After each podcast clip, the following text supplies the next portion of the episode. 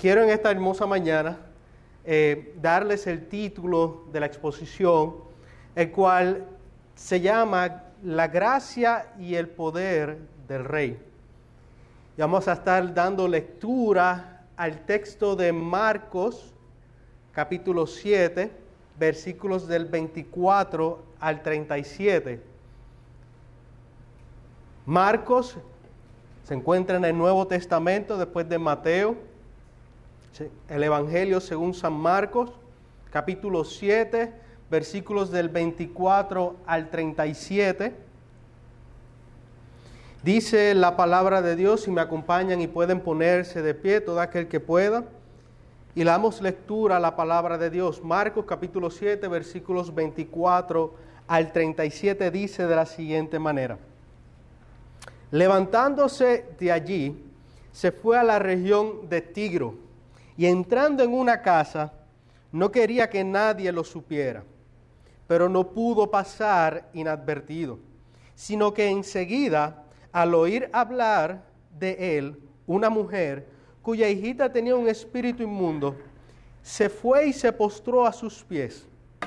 La mujer era gentil, sirofenicia de nacimiento y le rogaba que, que, y le rogaba que echara fuera de su hija al demonio.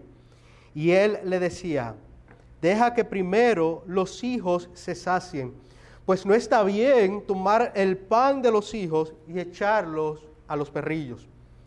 Pero ella respondió y le dijo, es cierto, Señor, pero aún los perrillos debajo de la mesa comen las migajas de los hijos. Y él le dijo, por esta respuesta, vete, el demonio ha salido de tu hija.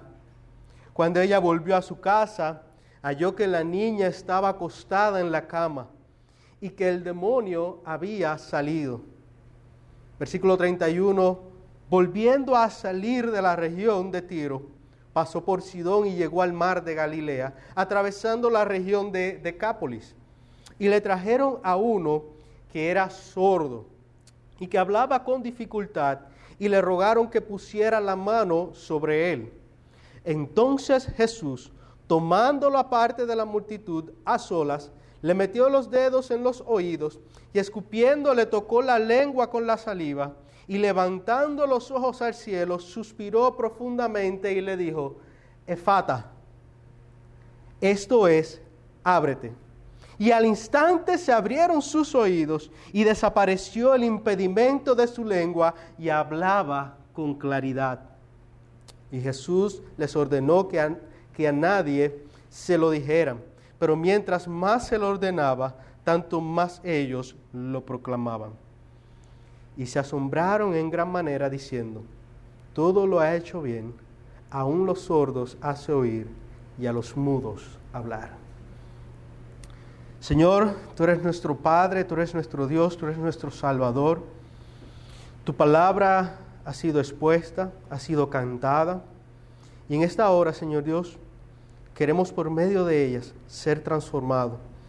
Queremos que el poder que ella tiene pueda cambiar nuestras vidas.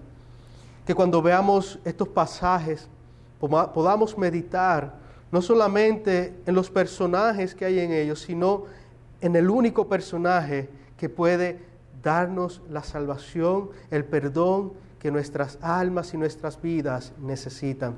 Te ruego, oh Señor, que me dirijas y que en tu sabiduría me ayudes y me asistas con la ayuda del Espíritu Santo y que tu Espíritu Santo pueda hablar a los corazones un mejor sermón del que yo pueda dar. Que sea Él tocando las vidas en esta hermosa mañana por medio de tu palabra la verdad, la única verdad, y en ella confiamos. Señor Dios, gracias. En nombre de Jesús te pido esto. Amén. Iglesia puede tomar asiento. Quisiera repasar qué es lo que estuvimos viendo el domingo pasado cuando el pastor Suso nos llevó por el libro de Marcos. Como saben, estamos estudiando, o a los que no sepan, estamos estudiando en serie el libro del Evangelio según San Marcos. Hemos venido tocando cada uno de los textos y versículos y capítulos. Y el pastor Suso leyó Marcos capítulo 7, versículos del 1 al 23, donde magistralmente aprendimos dos cosas o dos principios, pudimos ver que el pastor Suso nos trajo por medio de la palabra. Lo primero que podemos ver, que pudimos ver el domingo pasado, es que los mandamientos de Dios versus las tradiciones de los hombres. Vimos que esta tradición de los ancianos era un añadido a lo dicho por Dios. Y con las tradiciones ellos invalidaban la palabra de Dios. El pastor Suso utilizó esta frase. Hay gente que está muy cerca de la iglesia, pero muy lejos de Dios. Lo segundo que estuvimos viendo es qué es lo que contamina al hombre. Y vimos que lo que contamina al hombre no es lo que entra, sino lo que sale. Y el pastor Suso mencionó que el corazón, por medio de la palabra, el corazón es la fuente de toda contaminación. Porque es que es del corazón que salen los malos pensamientos, salen nuestros pecados. La lascivia y pudimos ver todo eso que se encuentra en el versículo 21 y versículo 22. También el pastor Suso nos dejó ver que el pecado es una enfermedad del corazón y no un mal de la piel, como los fariseos querían hacer ver. El pastor Suso nos dijo que aplicáramos esta predicación, el texto del domingo pasado, haciéndonos unas preguntas. ¿Estamos ocupándonos de nuestra salvación con temor y temblor? ¿Qué nos preocupa más, nuestra apariencia externa o una vida de santidad que honra y glorifica a Dios? Tercera pregunta, ¿hemos permitido que las tradiciones religiosas sean más importantes que la palabra de Dios? Y eso nos invitó a nosotros a reflexionar dónde estaba nuestro corazón. En conclusión, el pastor Suso nos dijo que las tradiciones humanas se preocupan solamente de las formas externas, mientras que la verdad eterna de Dios está enfocada en la, está enfocada en la fe, en la vida interior de los hijos de Dios. Las tradiciones humanas nos esclavizan, pero la verdad eterna de Dios trae libertad. Y yo quiero que con ese mismo principio, con esa misma frase, vayamos adentrándonos en estos capítulos. Las tradiciones humanas no se esclavizan, pero la verdad eterna de Dios trae libertad, porque eso es lo que nosotros anhelamos y deseamos cada domingo que el Señor haga con las vidas que están, que están asistiendo a cada una de nuestras iglesias, tiéndase la Iglesia Bautista del Sur. Así que nosotros vemos que la idea central de los versículos que acabamos de leer es que del versículo del texto de Marcos capítulo 7 del 24 al 37, la idea central es que la gracia y el poder de Cristo obra en y fuera de tiempo para todos. La gracia y el poder de Cristo obra en y fuera de tiempo para todos. Eso te incluye a ti, me incluye a mí. ¿Qué encontramos en estas dos historias leídas? Bueno, encontramos en estas dos historias Vimos en la primera que hay una madre que tiene una niña que está endemoniada. En la segunda historia leímos acerca de un hombre que tenía una enfermedad que la Biblia revela que era sordo, mudo.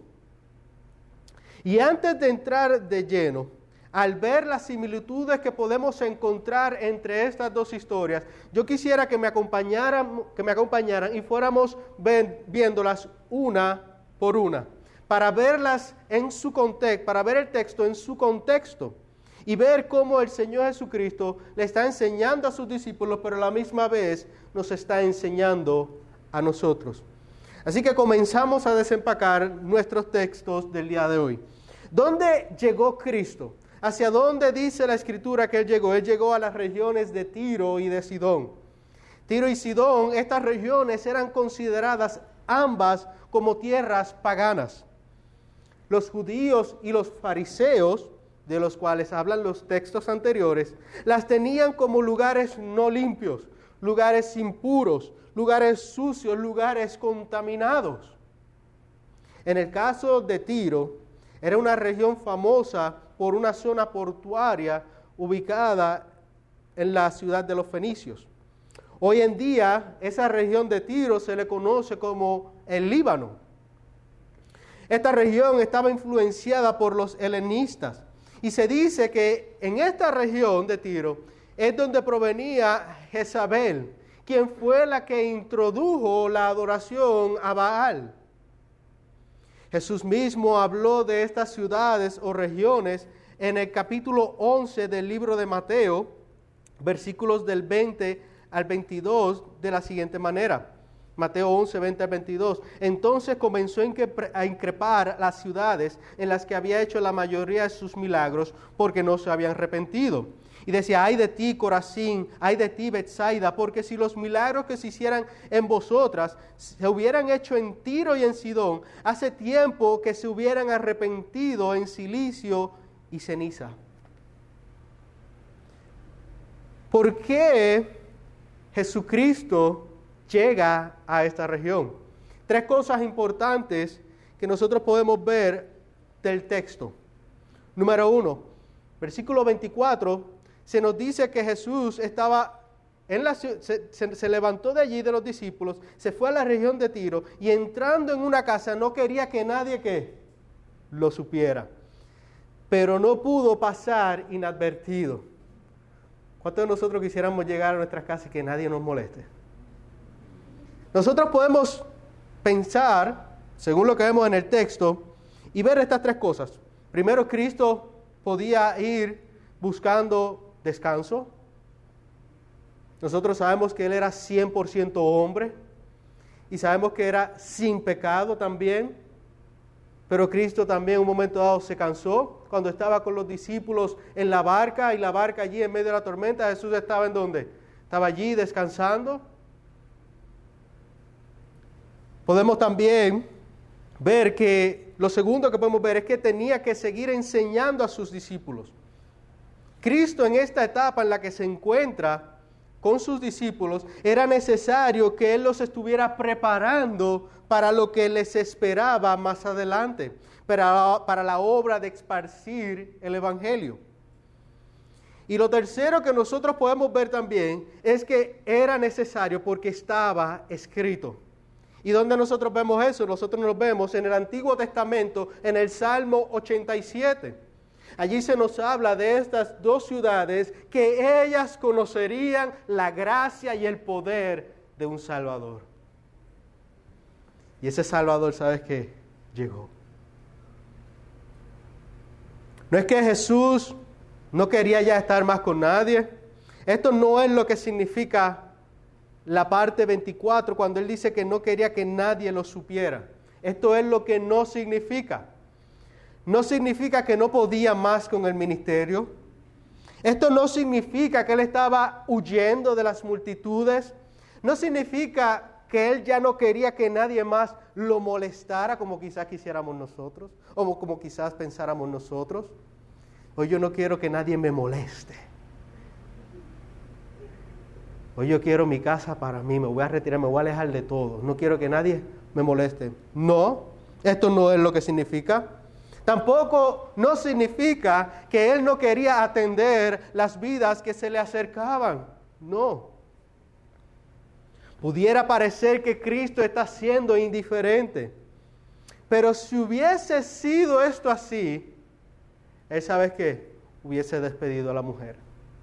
Si hubiese sido que Cristo no quería atenderla o que Cristo no quería que nadie lo molestara, él hubiese despedido a la mujer. Hubiese dicho, no, mañana Así que eso no es lo que significa cuando Él quería que nadie lo supiera. Pero ¿sabes qué? Él no pudo pasar desapercibido o inadvertido. Imagínense en esto.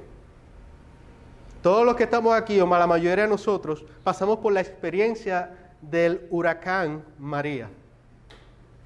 ¿Se recuerdan? Un día desastroso, un día de tristeza, un día de llanto, un día de dolor. Porque vimos la destrucción que trajo este huracán. Y vimos también cómo el huracán se llevó casas, destruyó casas, pero también vimos cómo el huracán se llevó nuestra luz. Ahora teníamos que depender de las plantas o teníamos que depender del vecino, teníamos que depender de alguien, pero no teníamos luz. Yo no sé este, si se recuerda ese día que llegó la luz, pero cuando llegó la luz a mi casa, hubo un grito, hubo una celebración porque la luz había regresado. Pues imagínense eso mismo. Había una ciudad, la ciudad de Tiro, esta región, fue olvidada por los religiosos. Era llena de miseria, llena de pecado, de maldad y oscuridad. ¿Y sabes qué? Llega la luz, llegó Cristo a esta ciudad llena de tinieblas, llena de oscuridad, llena de pecado. Llegó Cristo. Si para nosotros la luz común que nos produce eh, la amada Luma, nos trae a nosotros regocijo, ¿cuánto más la luz de Cristo? Archie Sproul lo dice mejor, llegó la luz a las tinieblas. Y al llegar la luz a las tinieblas, es decir, Cristo, enseguida y al instante es recibido por una mujer y esta mujer, el texto nos dice y nos describe cómo era ella. Obviamente, y valga redundancia, era una mujer. ¿Y por qué esto es importante saberlo? En aquellos tiempos la mujer, en cierta manera, era menospreciada o era rechazada. No por Cristo, no por la palabra, no por Dios, no por el Evangelio, sino por el corazón duro y perverso de la humanidad, del pecado que había del hombre y entre mujeres también. Así que al ser mujer era un factor que era en aquellos tiempos contrario a ella. Era de la provincia o de la región o de la ciudad llamada era Sirofenicia, que era una región controlada por Siria y de la antigua ciudad de Fenicia.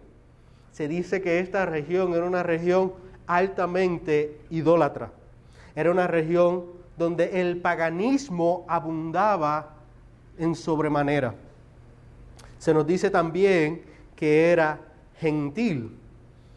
Se nos dice que también tenía una hijita, el cual tenía un espíritu inmundo, en otras palabras, estaba endemoniada. Y el adjetivo que utilizan aquí para hijita pudiera significar que la expresión fuese quizás alguien, eh, algunos 5, 6, 7, 8 años, pero también pudiera significar una hija que estaba ya en la edad de poder casarse. Pero como quiera que sea, era alguien a cual esta mujer amaba y adoraba. No importa si era chiquita, si era grande, era alguien a cual esta mujer realmente adoraba. Según la Biblia, las Américas define a una persona endemoniada de la siguiente manera.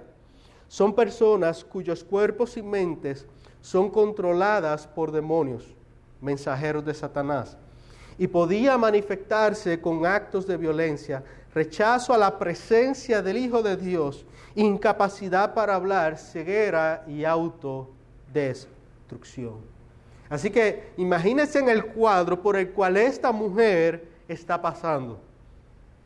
Una ciudad pagana, toda su vida viendo paganismo, quizás adorando y siendo idólatra también, igual que esa ciudad. En nuestro texto paralelo de Mateo capítulo 15, versículos del 21 al 28, Mateo la describe como cananea. Y al describirla como cananea, lo que Mateo quiere decir es que siempre entre judíos y cananeos había una enemistad entre estos dos. Porque consideraban a los de Canaán como malditos. También Mateo nos dice que esta mujer llegó gritando. Y yo como soy discípulo del pastor Félix, y él no quiso mostrarle a ustedes cómo gritaron los discípulos cuando vieron a Jesús, yo tampoco lo voy a hacer. Si él no los deleitó, yo tampoco los voy a deleitar como gritaba esta mujer. Así que no hay meme, Jay.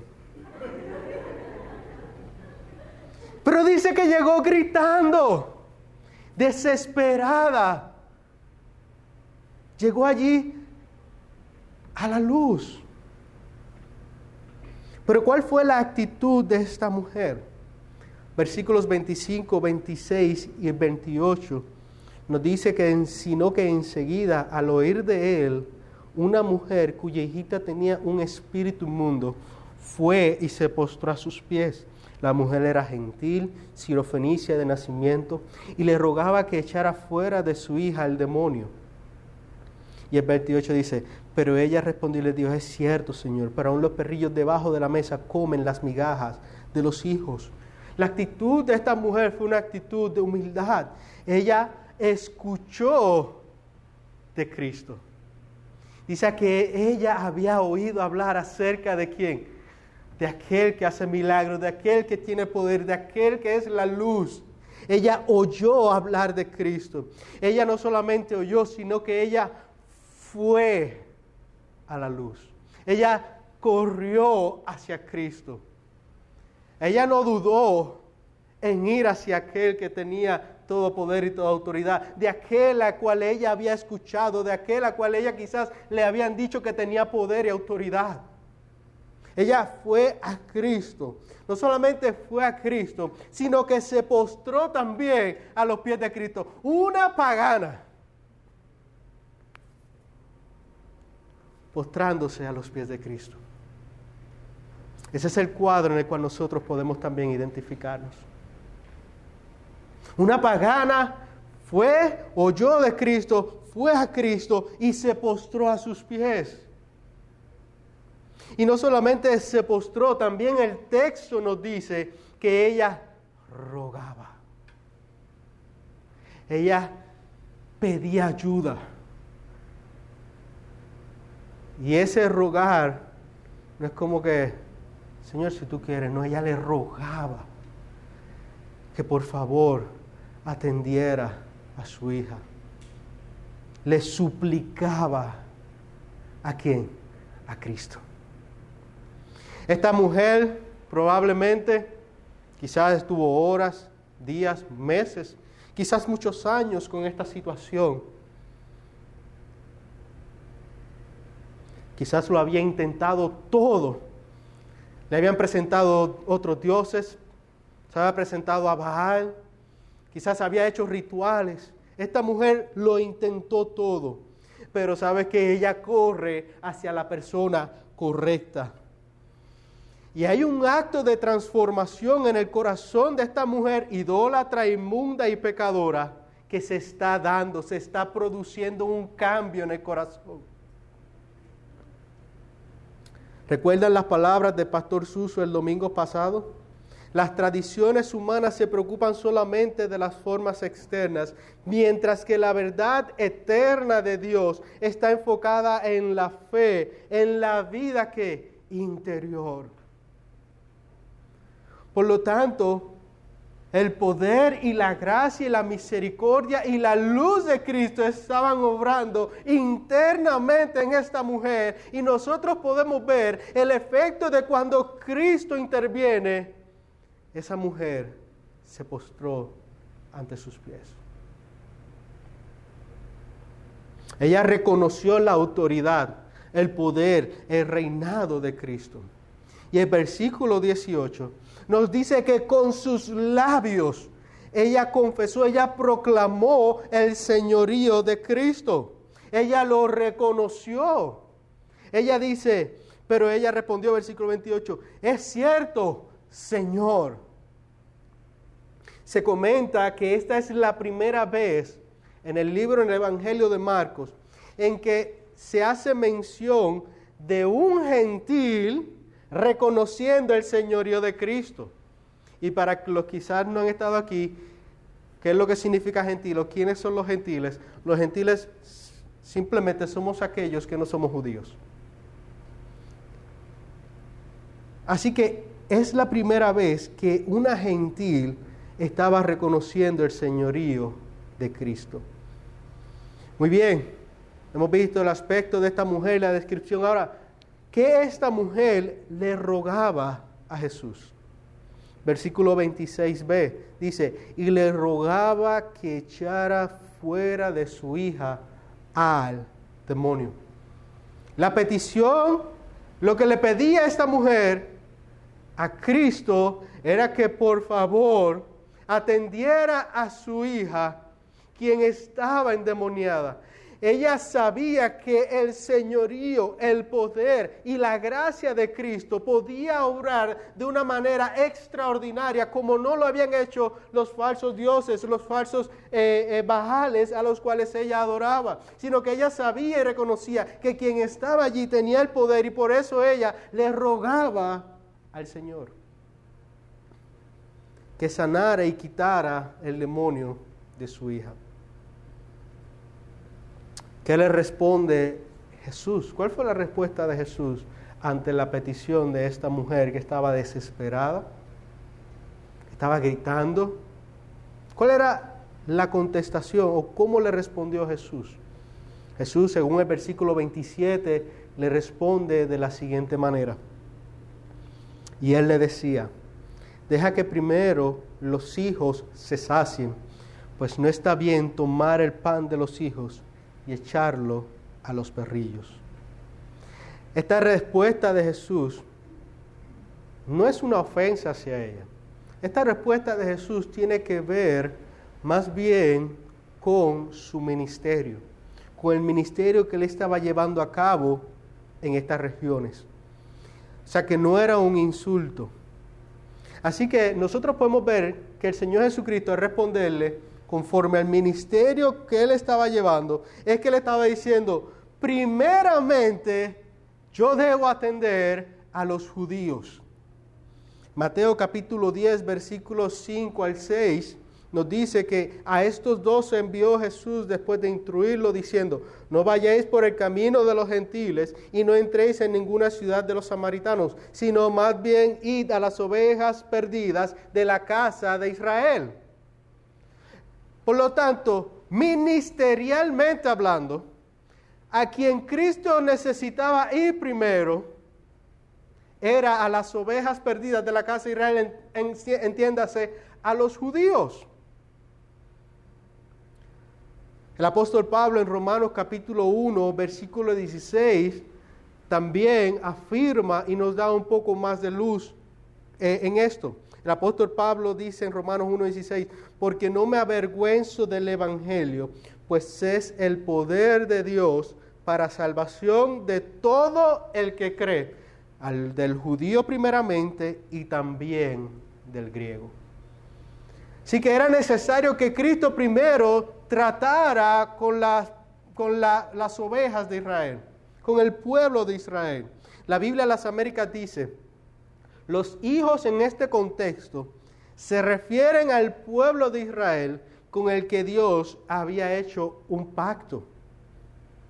Arcis Sproul comenta que, aunque Jesús está en un territorio gentil, como habíamos dicho y como habíamos explicado, que este territorio era gentil, pagano, Él mantiene el plan divino de salvación primero a los judíos y luego a los gentiles. O sea que Jesús, en cierta manera, no está desenfocado de su ministerio primeramente. No es que no va a atender a los gentiles, sino que primeramente era necesario ir a la casa de los hijos de Israel. Continúa diciendo Arcis Pro. Esta es una metáfora donde la mujer sirofenicia confiesa su confianza en la gracia y misericordia que tiene Jesús para dar, abundará no solo para satisfacer las necesidades de los judíos, sino también para los gentiles. En otras palabras, esta metáfora que el Señor Jesucristo está usando de que primero era necesario que se saciaran los niños, los hijos de Israel, los hijitos, pues no está bien, ¿verdad? Deja que primero los hijos se sacien en otras palabras, es una metáfora donde la mujer confiesa que Cristo puede tener gracia, misericordia y poder sobre ellos para dar en abundancia. No solo para satisfacer las necesidades de su pueblo judío, sino también de ellas o de los gentiles. El comentario bíblico Mundo Hispano también comenta de la siguiente manera y dice, este texto, el versículo 27, hace una afirmación que apunta más allá de un mero rechazo de Jesús hacia la mujer gentil, pues afirma que es necesario primero que se sacien los hijos de Israel, lo cual es una expresión no excluyente. En otras palabras, Cristo le está diciendo, primero los hijos de Israel, pero también ustedes van a participar de las bendiciones que el pueblo de Israel también van a tener por causa mía, por medio mío. Pero es primeramente a los hijos de Israel y luego a los gentiles. Entonces, Cristo no está excluyendo al pueblo gentil. Cristo no está excluyendo a esta mujer. Y tampoco Él está, eh, en cierta manera, eh, eh, como decir, como diríamos nosotros, faltando el respeto o humillando a esta mujer sino que Jesús resalta la prioridad de los judíos en el orden de la historia de la salvación. ¿Está Jesús, como dije, insultándola al llamarla perrillos o hacer alguna alusión a ella como perro? No. Ese no es el corazón de Cristo. Ese no es eh, eh, el corazón de nuestro Salvador. Esa no es la actitud de nuestro Salvador. Quizás de nosotros sí, pero de Cristo, no. Es necesario que nosotros conozcamos la cultura de aquellos tiempos. En aquellos tiempos habían dos tipos de perros. Y no son los satos y los de raza, no. En aquellos tiempos habían dos tipos de perros. Estaba el perro que era, como llamamos nosotros, un gealengo. O estaba el tipo de perro que servía como mascota o lo tenían como mascota, como cachorro. El pueblo judío, vamos a entender la cultura y el contexto, el pueblo judío, al rechazar a los gentiles y menospreciarlo, ellos comparaban a este pueblo pagano, ellos se creían la última Coca-Cola del desierto, pero ellos rechazaban y menospreciaban a los gentiles y los comparaban como perros callejeros. Y este perro callejero tenía una connotación de impureza, de inmundicia, de sucios, de suciedad. Y al ellos, los judíos, tener esta lucha con los gentiles o con los paganos o con los samaritanos, sirofenicios, cananitas, etcétera, en fin, con todos los gentiles, ellos los comparaban como perros. Así que Jesús no la insulta. Si esto fuera así, entonces la respuesta de la mujer en el versículo 28 no hubiese sido la que, ya, la que vemos ahí relatada o la que vemos en la escritura. ¿Cuál fue la respuesta de esta mujer? La mujer le dijo y respondió, es cierto, Señor Dios, es cierto, Señor, pero aún los perrillos debajo de la mesa comen las migajas de los hijos. Su respuesta fue de una fe genuina. Mateo la llama y dice y la describe como una fe grande. Su respuesta fue, ¿sabes cómo? En fe, diciéndole, Señor, yo sé que es primeramente a los judíos. Yo sé que primero viniste en tu ministerio a tratar con el pueblo de Israel. Yo lo sé, Señor Dios. Y es necesario que ellos conozcan primero del ministerio. Y es necesario que tú vayas y trabajes con ellos. Pero aún yo sé que tu gracia y tu poder es suficiente para trabajar conmigo. Yo sé que tu gracia y tu poder es suficiente para trabajar en y fuera de tiempo. Y aunque sea un poco de tu gracia y misericordia, aunque sea un poco de tu poder, yo lo quiero porque yo sé que lo que tú puedas dar es mucho más que lo que yo pueda conseguir. Porque lo que tú, lo que yo puedo encontrar en ti, Jesús, aunque sea un poco, es mucho más de lo que yo pueda encontrar. Ella creyó en Cristo como Señor.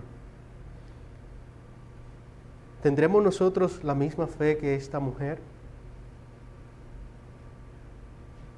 Si no la tenemos, hoy es día para pedirle al Señor que nos ayude a poder tener fe en Él. Y puede decirle, Señor, a pesar de todo esto, yo sé que tu gracia es suficiente tu misericordia es suficiente. Como le dijo al apóstol Pablo, cuando el apóstol Pablo quería que Cristo le quitara el aguijón, que le dijo, bástate de mi gracia, porque mi poder se perfecciona en tu debilidad. La gracia y el poder del Señor Jesucristo está ahí. En Mateo 15 se nos dice que ella le había llamado hijo de David. Ella le confesó y dijo, hijo de David, haciendo referencia, ¿sabes qué? Al Mesías que había sido prometido, que iba a venir de la descendencia de David. El Mesías no era David, sino que iba a venir de él. Esta mujer pagana y pecadora, lo que dijo en otras palabras fue, sí Señor, yo sé que estás trabajando con ellos primero, pero aún yo reconozco que un poco, solo un poco de tu gracia y poder son suficientes para ver transformada mi vida y la de mi hija.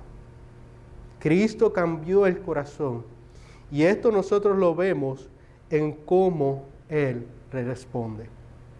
En el versículo 29 nosotros vemos que Cristo le dijo, por esta respuesta, vete, el demonio ha salido de qué?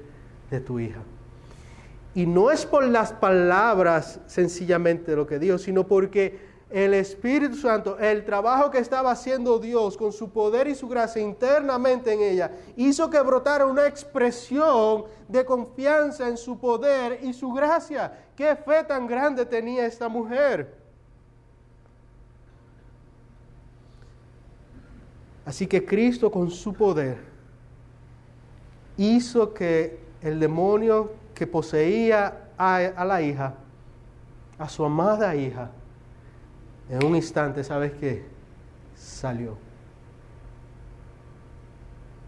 Y no quiero que tergiversemos esto.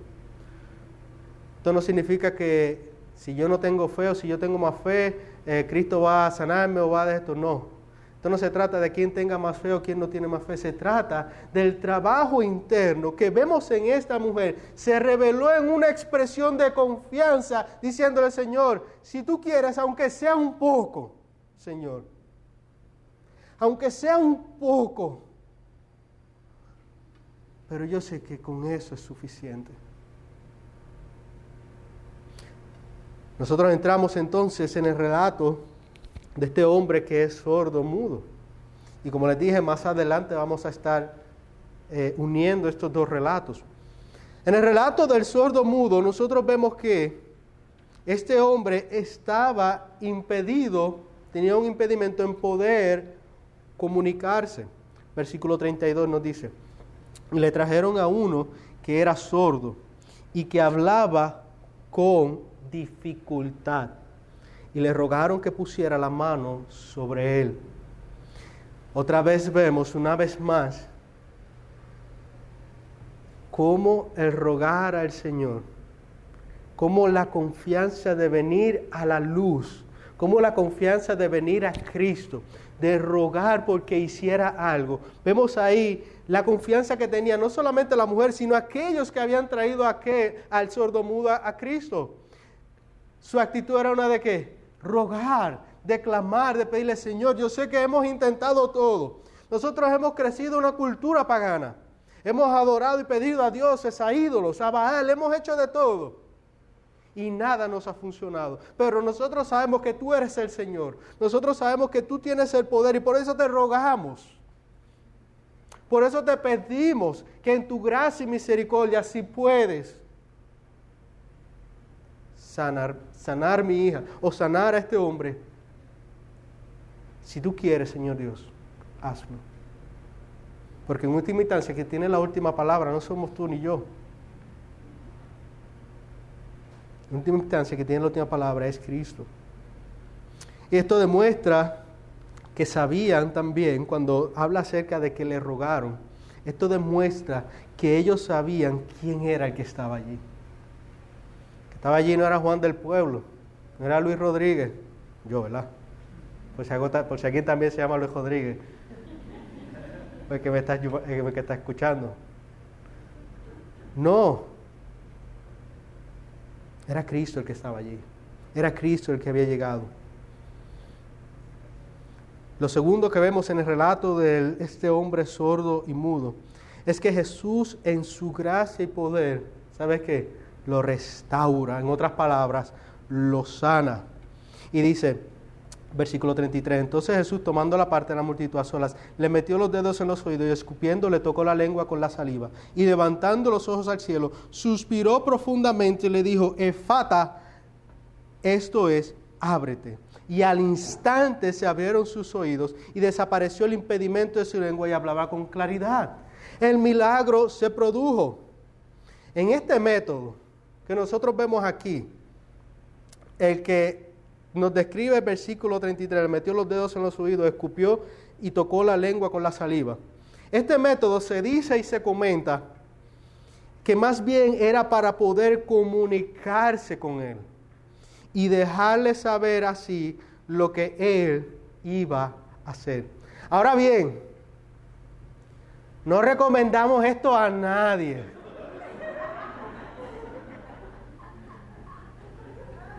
No vaya donde su hijo, su esposa, su esposo a meterle el dedo en el oído o a escupir la, eh, saliva en la lengua. No recomendamos este método para nada. Yo no soy doctor ni conozco de la medicina, pero lo que nosotros estamos viendo aquí en este texto es que fue el poder del Señor. Y muchas veces se puede enfocar o se tergiversar el texto o, predicar específicamente del versículo 33, hay que hacer esto, y nosotros vemos esas loqueras últimamente eh, por televisión, estos predicadores locos eh, haciendo estas cosas, pero nosotros altamente no lo recomendamos. El énfasis no está en el método, sino en quien lo sanó. Porque cuando nosotros llevamos el énfasis al método, estamos tergiversando totalmente quién estaba allí. Estamos perdiendo de perspectiva que es la gracia y el poder de Cristo actuando sobre la vida de este hombre. Así que el énfasis nosotros lo vemos en el versículo 34. Dice, y levantando los ojos al cielo, suspiró profundamente y le dijo, Efata, esto es, ábrete. La palabra de Cristo es, el que, es la que tiene el poder. La palabra de Jesús es la que tiene el poder. Y tiene así tanto poder que dice la escritura que al instante, inmediatamente, ¿sabes qué? Fue sanado. No le digo, mira, ve a tu casa, toma descanso y mira a ver, no, al instante fue sanado. Inmediatamente, al instante. Y no solamente fue sanado y escuchaba, sino que la Biblia dice que hablaba con claridad. O sea que esto sí que es un verdadero milagro del Señor. Podía hablar, podía escuchar. Nosotros vemos también que la gente en el versículo 35 se nos dice que se, asombraron en gran manera, diciendo, todo lo ha hecho bien, aún en los sordos hace oír y a los mudos hablar. Vemos que en este versículo 37 la gente está confirmando que este es el Hijo de Dios, el Mesías prometido. Este es el Hijo de David. Con sus palabras están diciendo lo prometido en Isaías capítulo 29 versículo 18, capítulo 35 versículo 5 y capítulo 42 versículo 7. Lo que se describe allí de este Salvador, ellos están diciendo, wow, los sordos y los, los sordos oyen y los, y los mudos pueden hablar wow, este está cumpliendo lo que se prometió acerca de él en Isaías. Este es el Hijo de Dios, este es el Mesías. Alguien comenta que Isaías predijo tales sanidades como parte de la intervención futura del Señor para revertir la maldición del pecado sobre su pueblo y tierra. Ahora bien, ¿dónde vemos la gracia y el poder del rey en estos dos relatos? Nosotros vemos la gracia y el poder del rey en que ambos milagros requerían fe en un Salvador que pudiera transformarlos. Ambos milagros requerían fe en un Salvador, en una persona, no en un objeto, no en una tradición,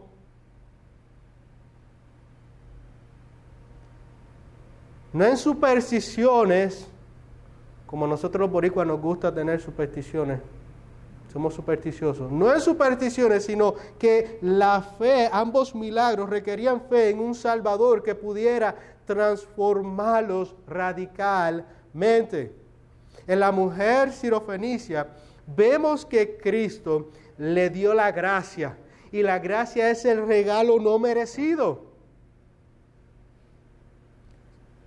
Ninguno de nosotros por causa de pecado merecíamos que Cristo viniera a morir por nuestros pecados pero es su gracia, su regalo no merecido hacia nosotros, hacia ella, que al darle la fe necesaria, le dio la fe necesaria para creer y confesar que Jesús es el Señor. Y no solamente confesar que Jesús es el Señor, sino que también la gracia de Dios, la gracia de Cristo, le permitió participar de las bondades y misericordias que trae el Evangelio de Cristo. La hija de esta mujer es un ejemplo vivo del poder transformador de Cristo. El sordo mudo es una evidencia viva y clara del poder transformador de Cristo. Ambos, en definitiva, se encontraron con la luz con el verdadero Hijo de Dios, con el único Hijo de Dios, que podía transformarlos y podía libertarlos del pecado. En el versículo 29 y 37, ¿qué podemos ver en estos dos versículos? Nosotros podemos ver en estos versículos 29 y 37 de los dos relatos que el poder de la palabra de Cristo para libertar al cautivo de pecado, la maldición y restaurar al enfermo. Nosotros podemos ver el poder de la palabra de Cristo para libertar al cautivo del pecado, de la maldición y también restaurar al enfermo. ¿Recuerdan que al principio de este mensaje le dije que los discípulos estaban siendo enseñados por Jesús? ¿Qué le enseñó Cristo a sus discípulos? Cristo le enseñó que tanto judíos y gentiles pueden participar de la gracia y el poder del Evangelio. Tú y yo podemos participar de ese Evangelio, de esa gracia y de ese poder. ¿Cómo podemos aplicar entonces a esto nuestras vidas? ¿Qué nos enseña estos pasajes a nosotros? ¿Y cómo podemos aplicarlos? A ti que has creído en el Señor Jesucristo, a ti que has puesto tu fe en Él, a ti que has venido a Él en fe y arrepentimiento y has confesado con tus labios, has confesado con tu vida que el Señor es tu que Cristo es tu Señor.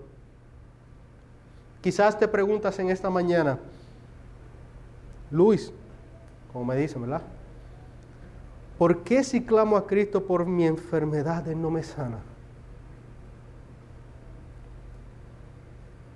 Sinceramente no sé la respuesta.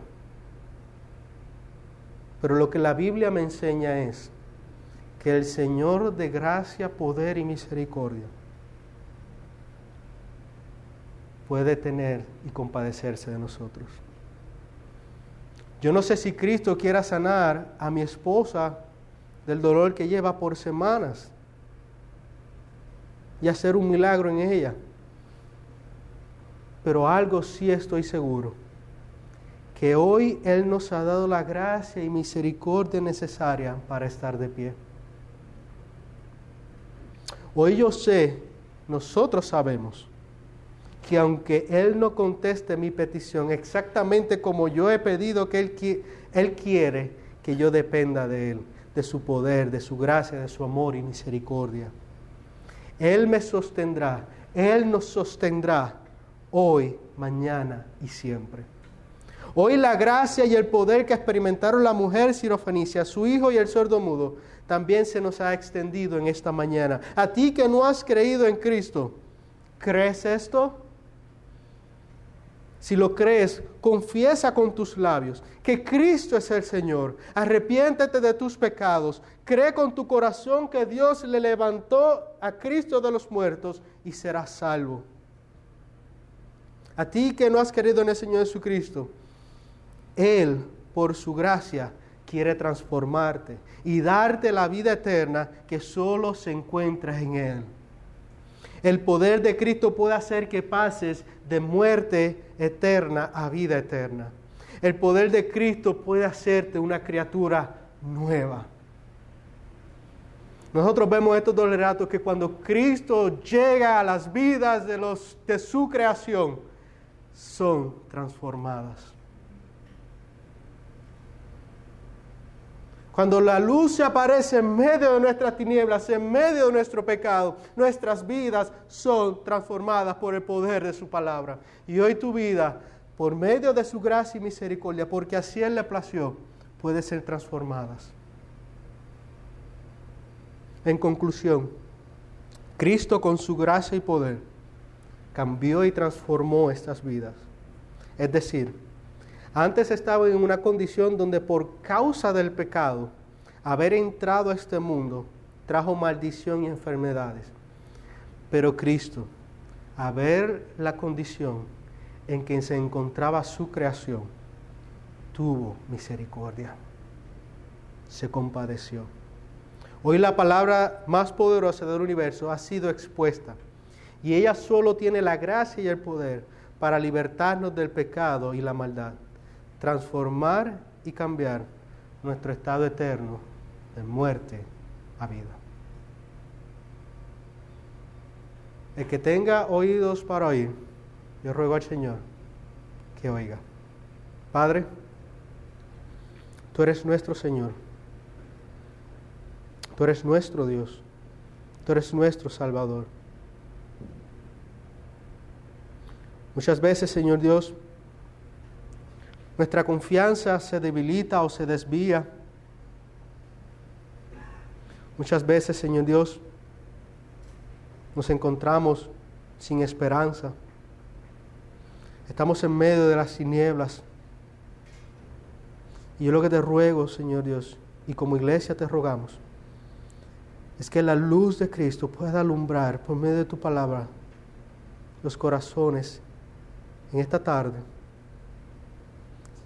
y que ella, Señor Dios, haya hecho el trabajo de transformar los corazones de piedra en un corazón que te glorifique, que venga en fe y arrepentimiento humillado ante ti. Señor Dios, sea que nos sane o no de nuestras enfermedades, sabemos que tu poder y tu gracia son suficientes para sostenernos en el día de hoy, en el día de mañana, pasado mañana, por la eternidad.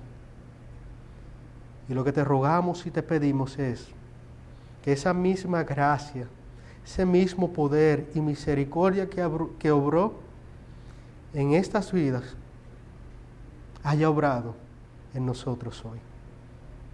Te ruego y te pido esto en el bendito y precioso nombre de tu Hijo amado Jesús. Amén.